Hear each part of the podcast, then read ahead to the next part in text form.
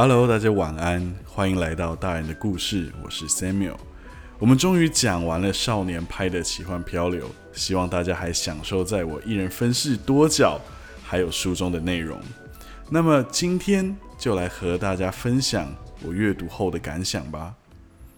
少年拍的奇幻漂流，我一共看了三遍。第一次看的时候啊，我年纪还小，看完但是没有看懂。书中的比喻，还有船难的严峻，这些我都没有共鸣。第二次我看是看懂了，却没有咀嚼出书中的含义。而这一次的阅读，我归纳出了三点我从书中学习到非常重要的事情，而这三点分别是：想象力就是你的超能力，还有永不放弃的信念，以及信仰的重要。我们先从第一点。想象力就是超能力。来分享，拍在书中最后，他和两位日本记者说了一个没有动物的版本，而这个版本普遍上大家都认为是船难真正的过程还有细节，而这个过程其实是非常非常的残忍。但我们可以看见，拍他用非常生动或者说浮夸的想象力来帮助他。度过船难的发生，以及帮助他面对那些残忍的事件，而他也靠着这样子的想象力，诉说出了一个充满动物、还有食人岛屿跟理查·帕克的故事。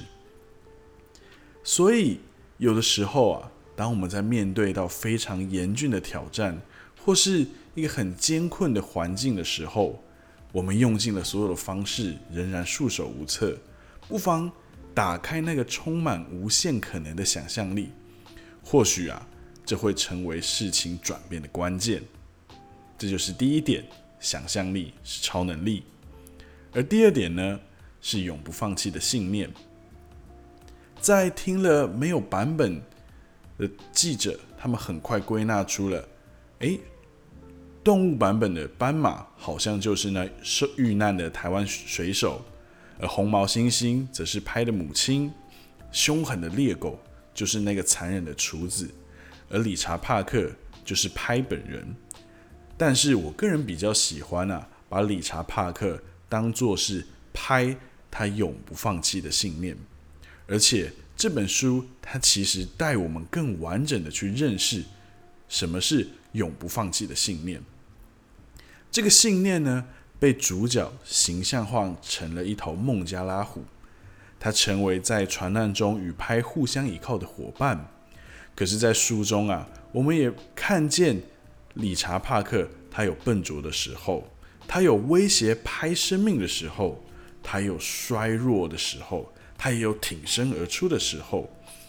而当拍跟理查·帕克同样漂流到海岸的时候，他头也不回的离开了。这就好像我们那个永不放弃的信念，有时候它只会勇往直前，非常的笨拙；而在我们坚持的时候，我们也会遭遇到危险。这个永不放弃的信念会有萎靡衰弱的时候，但是啊，当我们深陷绝望的时候，又能够拯救我们。最后，当我们达成目标的时候，这个永不放弃的信念便功成身退了。这是第二点。永不放弃的信念。第三点要和大家分享的是信仰的重要。在这本书的前段，花了非常长的篇幅在诉说拍他的信仰历程。无论是印度教、基督教或伊斯兰教，拍的心灵总是因为这些信仰变得更加的开阔、柔软，而且强壮。在传单的篇章，我们也可以看见。很多次都是靠着信仰重新找回信心，而我自己本身也是有信仰的。我认为信仰真的会成为我心中的梁柱，支持我面对各式各样的事情，无论大事小事、好事坏事。而且在书中啊，我们甚至可以说，因为拍有了这些信仰，他才能够有丰富的想象力，他才能够有永不放弃的信念。支撑他，直到他被获救。这以上三点，就是我这一次在阅读《少年拍的奇幻漂流》所得到非常重要的收获。那这里呢，我想要问大家一个问题：拍他把他的信念具象化成了一头孟加拉老虎，那你呢？你会把你永不放弃的信念具象化成什么样的动物呢？如果是我的话，我认为我应该会把这个信念具象化成一头狼狗。除了我本身很喜欢狗以外，我认为，呃，狼狗的忠诚也象征着我对自己还有对信仰的忠心。那你呢？你的想法是什么呢？你的阅读心得是什么呢？